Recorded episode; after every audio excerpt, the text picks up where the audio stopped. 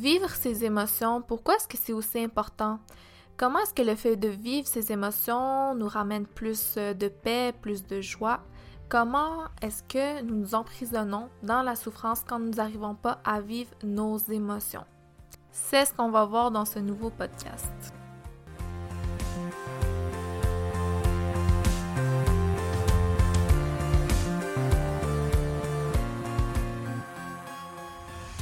Bonjour et bienvenue dans ce nouvel épisode de podcast. Je suis vraiment ravie de vous retrouver ici. Donc mon nom c'est Myriam. Ici c'est vraiment un espace bienveillant dans lequel je partage ma vérité qui peut ne pas résonner avec tout le monde. Et donc euh, c'est vraiment un bel espace que j'ai créé. Ça me tient vraiment à cœur parce que j'ai tant de choses à partager et aujourd'hui particulièrement, je vais parler des émotions. Les émotions, c'est vraiment un sujet qui me passionne. Au tout début, c'était pas quelque chose qui me passionnait, c'était pas intéressant pour moi de parler d'émotions, de comment vivre ces émotions. Moi, je pensais que la manifestation, la reprogrammation, la libération, c'était mieux, c'était plus intéressant, mais finalement, si on n'arrive pas à vivre ces émotions, il n'y a rien de tout ça qui peut se faire. Et pourquoi c'est aussi important de venir vivre ses émotions, d'exprimer ses émotions? Tout simplement parce qu'on leur apporte la libération et la guérison. Et je trouve que c'est quelque chose qu'on fait bien peu, vraiment très très peu. En ce moment, on est vraiment sous euh, la dominance du patriarcat, l'énergie du masculin blessé. L'énergie du masculin blessé, c'est quoi? C'est réprimer ses émotions, ne pas exprimer ses émotions parce que la société nous a dit ça. La société nous a conditionnés à euh, avoir l'air fort et avoir l'air fort, ça veut dire, eh bien, ne pas montrer qu'on est faible, qu'on pleure, mais en réalité, c'est la vulnérabilité, la vraie force. Et donc, euh, c'est particulièrement difficile pour les hommes, même pour les femmes en fait, parce que depuis toujours, on nous a enseigné, montré à réprimer cette dimension si importante de notre être. Et quand on y pense juste comme ça, peu importe la situation qu'on vit, peu importe les événements, peu importe dans toutes les circonstances, pour chaque personne que nous rencontrons, cette composante, cette dimension émotionnelle, elle est tout le temps, tout le temps là. Et qu'est-ce que nous faisons? En fait, nous choisissons de la réprimer dans certaines circonstances parce que nous nous disons que dans telles circonstances, notre dimension émotionnelle n'a pas lieu d'exister. Je vais vous donner euh, un exemple. Lorsqu'on parle d'être professionnel dans un contexte de travail, ça veut dire quoi être professionnel? eh bien, ne pas exprimer réellement ce qu'on est à l'intérieur. C'est juste faire son travail et si j'ai envie de pleurer, je ne pleure pas, surtout pas devant les gens, surtout pas dans ce milieu-là. Et si je ressens de l'anxiété, eh bien, j'ai pas le temps de la vivre, il faut que je fasse. J'ai pas le temps d'être. Et si j'ai de la colère, je me permettrai pas de l'exprimer je me permettrais pas d'assumer le fait d'avoir des émotions de colère en plein travail. Mais en fait, à quel moment cette dimension-là émotionnelle qui existe en tout temps, dans toutes circonstances, parce que nous sommes des êtres émotionnels, c'est une composante de nous. À quel moment est-ce que on nous dit que cette dimension n'a pas le droit d'exister dans telle ou telle circonstance? Et en fait, cette répression des émotions, depuis qu'on est tout petit, c'est ça qu'on nous apprend. On nous conditionne. Nous, quand on est enfant, on sait pas qu'on ne doit pas vivre ses émotions, on sait pas que c'est pas correct de montrer ses émotions aux gens autour de nous. On sait pas ça. Donc, qu'est-ce qu'on fait quand on est au magasin et que notre mère refuse de nous acheter un bonbon? Eh bien, on pleure, on crie et la maman, elle fait quoi? Elle a honte, elle essaie de nous calmer du mieux qu'elle peut. Les gens autour de nous, ils jugent la maman, ils jugent l'enfant. La mère est embarrassée, mais l'enfant, lui, il n'a aucune idée que les gens autour de lui le jugent. Lui, il vit ses émotions, lui, il vit ce que son corps lui dicte à ce moment précis et il s'en fout complètement de ce qu'il y a alentour de lui. Et en fait, la maman, les parents font ça de manière inconsciente parce que c'est ça qu'on nous a toujours appris à faire. C'est en fait non, là ça c'est un lieu, c'est un magasin, il faut pas pleurer dans ce magasin. Ça c'est le travail, il faut pas pleurer au travail. OK? Donc on catégorise cette dimension-là, on la met dans des catégories. OK, dans cette catégorie, euh, je peux me permettre de vivre ça. Dans telle autre catégorie, je peux me permettre de vivre ça.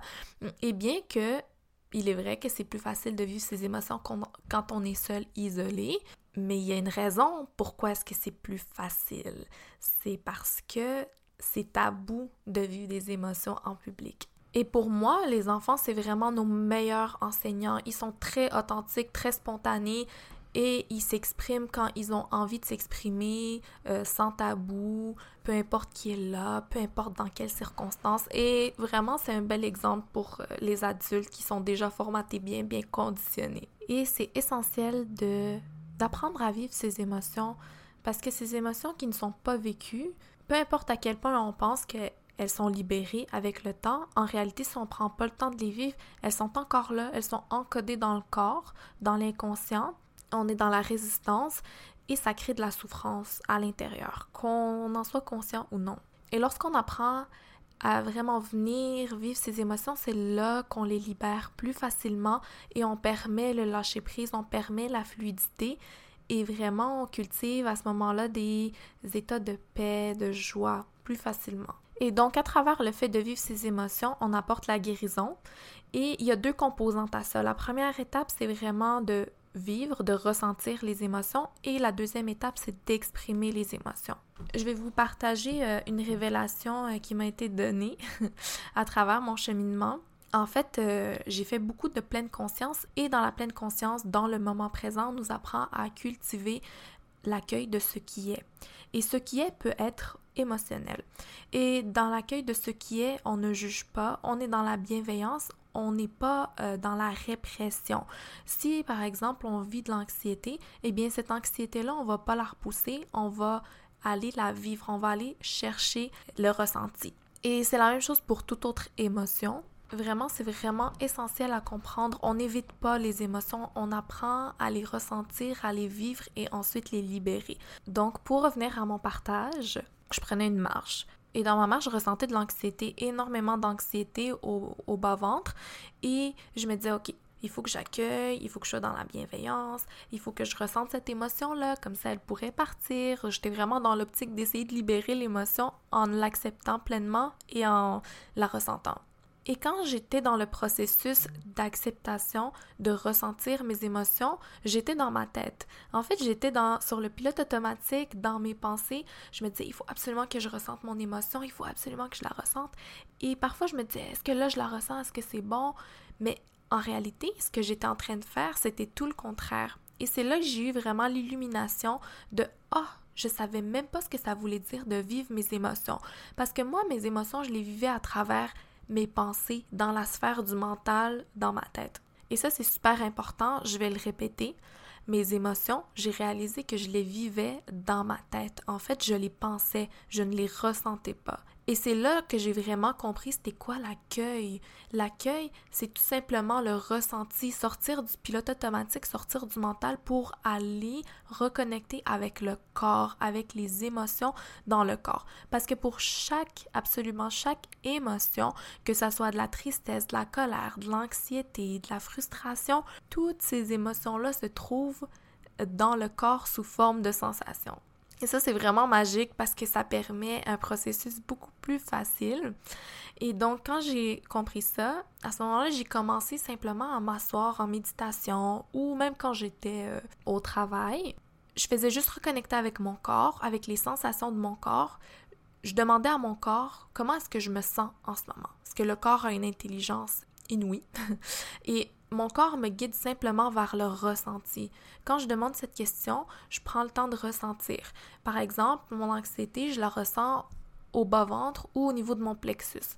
Ma tristesse, je vais la ressentir au niveau de la poitrine. Je vais ressentir ma poitrine qui serre, euh, une boule à la gorge. Et c'est à ça que je porte mon attention. C'est à ces sensations-là. Parce qu'à partir du moment où est-ce que l'émotion devient sensation, elle n'est pas négative ou positive elle n'est plus. Parce qu'on n'est plus dans le jugement, c'est le mental qui juge. Oh, la tristesse, c'est négatif. Oh, la colère, c'est négatif. La joie, c'est positif. Il n'y a pas de catégorie dans les émotions. Il y a juste les émotions, point. Parce que à chaque fois qu'on les juge, on ne permet pas l'acceptation. Et c'est l'acceptation qui apporte la libération de ces émotions-là. Et en fait, c'est vraiment essentiel à comprendre. Pourquoi? Parce que j'ai réalisé avec le temps que c'était le jugement de mes émotions qui ramenait la souffrance. Et c'est pour ça que je disais que mes émotions étaient négatives. Parce qu'en réalité, quand on les vit seulement dans le corps, qu'on prend le temps de les ressentir, on n'est plus dans le pilote automatique qui juge Oh mon Dieu, je ressens de la tristesse. Oh, ça fait mal. Oh, puis là, j'embarque dans le dialogue de victime. Et donc, une autre chose aussi, c'est que on s'identifie beaucoup à nos émotions. On dit je suis triste, je suis anxieuse. En fait, nous ne sommes pas ça. Les émotions ne nous appartiennent pas dans le sens où elles ne font que nous traverser. Elles arrivent, elles traversent le corps, et elles repartent aussi vite qu'elles sont venues si on prend le temps, bien sûr, de s'asseoir avec elles avec bienveillance et amour.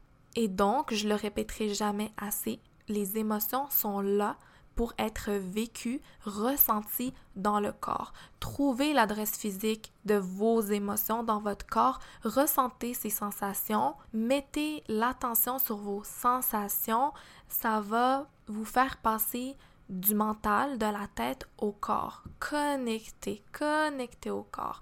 Quand on connecte à ces sensations, on observe simplement la sensation et puis d'un coup, on prend le rôle d'observateur. Le rôle d'observateur, c'est simplement la présence, l'accueil, et ensuite, quand on a pris le temps de vraiment s'asseoir, de ressentir, là, on pourrait exprimer ses émotions.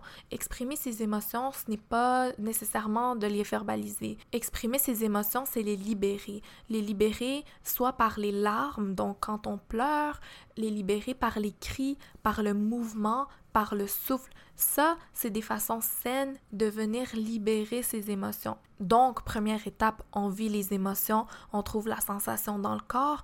Deuxième étape, on exprime ses émotions à travers euh, différentes choses. Pour ma part, ce qui marche très bien quand je ressens de la colère, c'est le mouvement, aller bouger, danser, aller courir. Quand j'ai de la tristesse, je pleure la plupart du temps. Les larmes, c'est très, très libérateur. Pensez juste à un moment dans votre vie où euh, vous avez pleuré, vous étiez en crise de larmes et après, vous vous, sentiez très, très bien parce que c'est très libérateur et on s'empêche de pleurer. Alors que c'est un outil extraordinaire pour libérer. Parce que si on vit ces émotions dans notre tête, donc on pense nos émotions, il y a la stagnation des émotions à l'intérieur du corps. Et plus tard, on va adopter des comportements d'évitement. Euh, je vais vous donner un exemple. Lorsqu'on vit des émotions en relation, lorsqu'on se fait trahir, on vit de la trahison à l'intérieur, et on quitte euh, cette relation. Et dans le futur, dans quelques semaines, quelques mois, on se retrouve dans l'évitement de toute situation qui pourrait potentiellement nous faire ressentir, nous faire vivre de la trahison. Et c'est de cette façon aussi que les émotions se manifestent, les émotions non vécues se manifestent.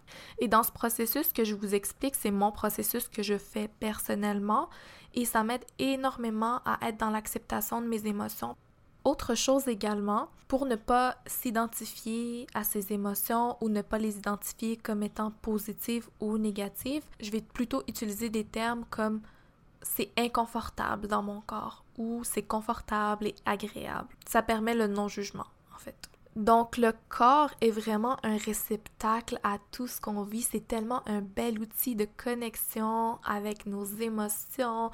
Euh, et puis euh, c'est aussi un bon moyen de se sortir vraiment du pilote automatique, de passer de la tête au corps. Parce que c'est merveilleux quand on passe de la tête au corps, tout devient plus léger, plus fluide. On cultive des émotions euh, plus agréables aussi.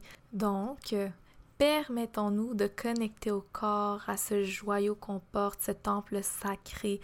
Permettons-nous, parce que c'est là qu'on permet vraiment le lâcher prise. Le lâcher prise surtout l'accueil de tout ce qui est à l'intérieur de ce corps si précieux. Sur ce, je vous dis à la semaine prochaine. Vous pouvez euh, me contacter si vous souhaitez mettre des commentaires, euh, me partager sur ce podcast, sur euh, Myriam, donc M-E-R-I-E-M, tiré en bas Blossoms sur Instagram. Je serais vraiment ravie de vous entendre et je vous dis à la prochaine. Namasté.